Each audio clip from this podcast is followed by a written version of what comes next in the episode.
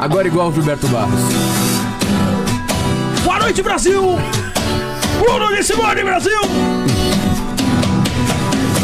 Tira churu, tira churu, voa. Três, dois, um e... Tira churu, voa. Puta que pariu, hein? Na madrugada, abandonada e não atende o celular. Tirando onda, cheia de marra, achando que eu vou perdoar. Pra mim já chega, eu tô bolada. Agora quem não quer sou eu. Não te dou bola, senta e chora. chora. Porque você já me perdeu. Deu mole. Deu mole pra caramba, tremendo vacilão. Tá todo arrependido, vai comer na minha mão. Pensou que era o cara, mas não é bem assim. Agora baba bobo vai correr atrás de mim. Deu mole pra caramba, tremendo vacilão. Tá todo arrependido, vai comer na minha mão. Pensou que era o cara, mas não é bem assim. Assim. Agora baba bobo vai correr atrás de mim. E aí você está ouvindo Bruno de Simone No tremendo vacilão. No karaokê do Speak. Olha, pra você ficar tranquilo, nós fizemos o Japinha do CPM cantar Raça Negra na última vez. Porra, É podia ter colocado a Anitta, eu falei, ai meu Deus. Não, não. Tem que ser uma música que tem uma. Treta com ela Mas, foi é- babado, filho. Mas qual foi a treta com a Perla? Então, o... eu gravei com ela e com o marido. O canal explodiu. Primeira entrevista no ar foi com o Thiago Martins. Então, assim, eu tinha.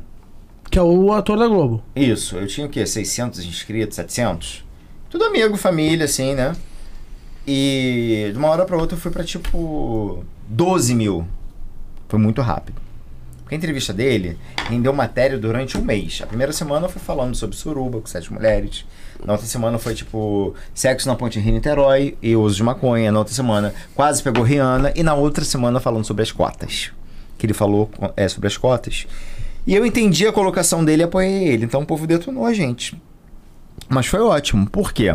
Tá gravando? Tô... Tá gravando? Tá. Tá gravando. Tá. Somos do Spotify. Então, beleza. Então, vambora.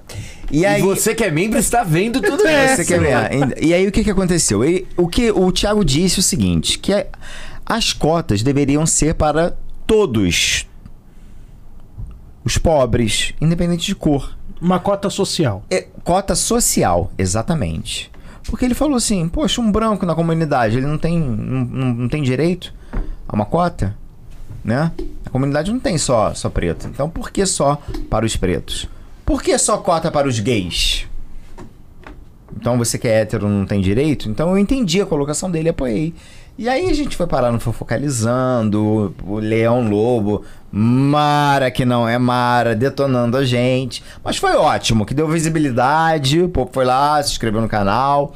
E o canal foi crescendo, crescendo. E aí a Perla tinha recém saído da Fazenda, né? Ela ela tinha participado da Fazenda.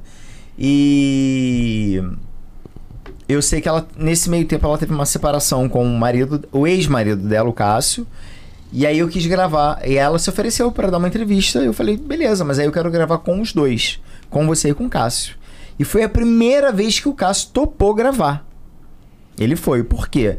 Ele, nesse meio tempo, ele se envolveu com uma professora da filha mais nova deles e tal, porque ele ficou puto de ver o comportamento dela na fazenda, com chulapa, rebolando, jogando a bunda na cara do cara, né? Nenhum marido ia gostar, normal, né? E aí, enfim, essa treta toda. Eu lembro que quando nós gravamos, o Felipe falou assim: olha, a gente precisa correr com essa edição, mandar os meninos da equipe de edição, né? Correr pra gente colocar essa entrevista no ar logo, porque eles estão num clima. Quem assistir a entrevista, assiste lá no, no Na Real, Perla e, e Cássio Castilhol. Vocês vão ver que eles não estão num clima de muito amor. Foi quase um caso de família ali, né? Os dois. Logo depois, um mês depois, a entrevista foi pro ar, né? Bombou, foi pro ar, várias matérias. Um mês depois, ela se separou dele e houve um processo de uma menina que faz, que faz eventos, trabalha com eventos, que estava processando ela, né? Por ter ajudado ela em lance de casa, em obra de casa, cons- conseguiu mais de 200 mil de produtos e ela não pagou a mulher. E aí começou dali. E nesse meio tempo foi quando o Cássio se separou dela, né? E aí, um belo dia, o site Metrópolis publicou uma nota que ela estava num site de prostituição, vendendo nudes, fazendo prostituição digital, né? E quem tinha publicado isso tinha sido o Léo Dias. Nesse mesmo dia eu estava gravando com o Cássio, marido dela, hoje ex, divorciado, e já vai casar com outro. Ele fala que a entrevista comigo foi a libertação da vida dele. E aí eu lembro que do, do nada a matéria saiu do ar. E ela debochou muito do Léo Dias. Eu gravei e entrei em contato com uma amiga minha, jornalista, Fábio Oliveira, que na época era jornalista e colunista do jornal O Dia, hoje ela tá no site em off. E eu falei assim, Fábio, eu tenho um furo pra você. E, cara, é um furo que eu tenho que botar no ar amanhã. E entrar a entrevista do filho da Flor de Lis. Naquela semana. E a gente teve que correr com a edição pra, tipo assim, no dia seguinte de manhã tinha que estar no ar essa entrevista. Eu mandei pra ela sem editar. Eu nunca fiz isso. né? Mas eu, por ter confiança nela, e ela foi a primeira jornalista que deu matéria do meu, do meu canal, da primeira entrevista, que foi com o Thiago Martins, então eu acho que a gente tem que honrar quem honra a gente, sempre. Então todos os meus furos eu sempre dou pra Fábio Oliveira. E aí eu passei pra ela, ela falou assim: Bruno, a entrevista está sensacional. Você vai ser capa amanhã do dia, você e o Cássio. Eu vou dar uma página só pra vocês. Rapaz, no dia seguinte, ah, meu telefone não parou. Passou em todos os programas de, de televisão. Passou na Record, na Hora da Venenosa. Foi focalizando. TV Fama. Passou em todos. Gazeta. Todos. Sônia Abrão. Todos, todos os programas de fofoca que você possa imaginar. Só que o Cássio, quando ele veio até mim... Ah, mas por que que então tirou a, a do Metrópolis do ar? Porque ele não tinha provas. O Cássio trouxe todas as provas. Eu tenho as provas, as conversas, eu tenho nudes, eu tenho vídeos guardados até hoje. Porque nós temos uma assessoria jurídica, né, meu amor? Caralho. Então eu tenho todas as provas que ele trouxe. Ele filmou do tablet dela, entendeu? Então eu tenho conversas, eu tenho áudios, eu tenho vídeos dela nua vendendo nudes nesse aplicativo. Nesse aplicativo que ela tinha uma agência e ele estava trabalhando com ela. E, cara, como qualquer trabalho pode ter seu lado obscuro. Só que ele não imaginou que a, a mulher dele, mãe das filhas dele, fosse fazer uma coisa dessa. Entendeu? Uhum. Porque o compromisso é de você fazer uma live, se comunicar com o povo do mundo e tal, aquela coisa toda, não sei o quê, pra ganhar selo e tal. Como a gente faz, como eu já fiz. Mas eu nunca mandei nude. Eu já mandei nude pra namorado. Mando nude pro Felipe. Já mandei nude pra ele. Mas, gente, né? Mas ali não foi só mandar nudes, né? Foi muito além. E aí, cara, foi assim. Da primeira temporada do Na Real, foi o maior furo. No dia seguinte, que ela viu o turbilhão de coisas já, né? Acontecendo, ela foi pra fazer uma live falando que eu não dei direito de resposta, que eu não sei o quê. Mentindo mais uma vez, porque ela é muito, muito mentirosa, né? Dissimulada e mentirosa. E aí eu fui pra mídia e falei, deixa de ser mentirosa, porque os fãs dela começaram a me atacar. Aí eu falei pra. Aí eu, eu postava. Cada matéria que saiu, eu postava. Postava. Aí teve uma hora que eu comecei e botei logo assim. Ué, mas você não era amigo dela? Porque é- era o que os fãs falavam. Você não era amigo dela, amigo de Taubaté, você, hein? Aí eu, aí eu botei, teve uma que eu botei. Você não era amigo dela, amigo de Taubaté, é você. Se começar o Cocoricó, eu vou jogar mais merda no ventilador do que tem na entrevista. Rapidinho parou. Porque eu sei que ela tem muitos fakes, né? Então ela ia atra- atra- através desses fakes me atacar. Uhum. Eu não sou idiota, eu conheço a peça. E aí foi isso. É, Deu uma repercussão absurda, né? Passou em todo. E foi a primeira vez que o Cássio resolveu falar, porque o Cássio realmente ele é um cara que ele nunca quis mídia, ele nunca quis ser famoso. Ele falou, cara, eu fiquei famoso com escândalo. Sabe? Tipo, o corno, que foi corno na fazenda, o traído. Assim que eu fiquei famoso. E é muito ruim esse tipo de fama, esse tipo de mídia. E, cara, eu vou te falar que no dia que nós gravamos com ele, eu achei que ele fosse passar mal. Porque ele chegou assim, no olho do furacão, e soltando verbo legal. E trouxe todas as provas prints, vídeos, áudios, todo, tudo, tudo, tudo que a gente tem guardado e armazenado até hoje. Essa foi Que uma pauleira, hein? bomba. Que Foi. tremenda vacilada. Ela é uma tremenda vacilona. Porra. Entendeu? Ela é uma tremenda vacilona. É autobiográfica, talvez. Exatamente, entendeu? E às vezes quando um fã vem atacar, na época, né, vinha atacar, eu falo, meu amor, você conhece? Vai conviver com ela, amor. Vai conviver com ela. Porque é o que ele fala exatamente no, na entrevista. As pessoas pra ela é como um copo descartável. Ela usa, depois ela amassa e joga fora. E ela realmente ela é assim. Entendeu? Passo a pergunta agora ao relator. É a minha agora? Então, eu não pensei na minha pergunta. Eu vou passar pro nosso mesário. Mesário. tipo, é porque Ó. tá na mesa, cara. Ai, Pior é que foi esse o mano, raciocínio, nossa, cara. Pena que não tem pontinha aqui, né? E olha que você tá na cadeira. É, é, Bruno. Se você tivesse o, o, o poder de ficar invisível 24 horas, Mas quem deu esse poder pro Bruno hoje? Jesus. Jesus. Ah, Boa. Jesus e tem poder. Yeshua. Jesus tem poder, é. É. 24 horas invisível e podendo se teletransportar pra onde você quiser.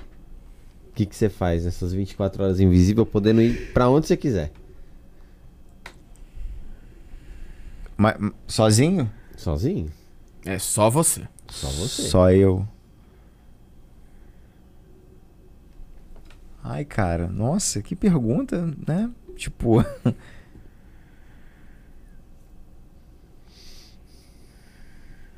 eu, ia, eu ia no céu, conhecer o paraíso.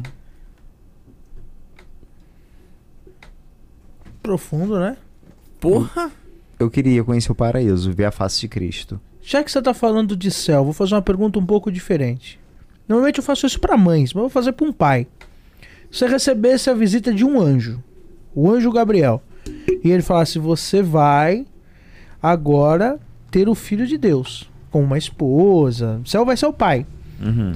Só que o anjo Gabriel já ia contar toda a história pra você igualzinha. Com 33 vai ser assim, assado tal. Você aceitaria ou saia correndo? Eita, cara, nossa, que pergunta. Cara, se fosse minha missão, eu, ia encarar. Deve ter sido muito difícil pra eles, né? Deve. Pra ela deve ter Pra sido. ela, então. Hum, deve ter sido um baque. Porque Maria, se a gente parar pra pensar na trajetória de Maria, Maria engravidou solteira. Jesus, ele nasceu, ele não nasceu naquela família é, politicamente correta, vamos dizer Tradicional assim. brasileira. Tradicional brasileira. Tradicional da. Judeia. É. Ela era uma menina que ficou grávida e o anjo teve que aparecer pra José e dizer: "Não temas, porque ela não te... porque houve uma dúvida". Porque Ele ela não te achou- traíste. É, que ele achou que ela eh, poderia ter tido com outro homem, né? Uhum. E não, e isso não aconteceu. Então ela foi mãe solteira. Então, pra você ver como, como essa, essa questão que às vezes a igreja condena mãe solteira, mulher divorciada, uma mulher quando engravida, gente, Maria, mãe do filho de Deus, ela foi mãe solteira. O casamento veio depois. Então, É pesado. é, eu acho que ela, a- negócio, ela já sofre desde, desde lá de trás. Porque imagina o preconceito que ela passou naquela época. Sim. Ela quase foi apedrejada. Por isso fugiram, né? Eles tiveram que Sim. fugir. Pra poder salvar a criança também, né? Porque... Jesus é um refugiado, né? Nossa! Meu um Deus do refugiado céu. palestino. É, então. Fica a dica. Você, como um cristão, você obviamente segue os ensinamentos, os- o que, aquilo que Jesus trouxe de melhor para a humanidade. E se você puder fazer uma síntese, e você tem o poder agora de falar uma frase que sintetiza todos os ensinamentos de Cristo. E se as pessoas seguirem isso, o mundo vai ser um lugar melhor. Qual seria essa frase? A síntese do nos ensinamentos.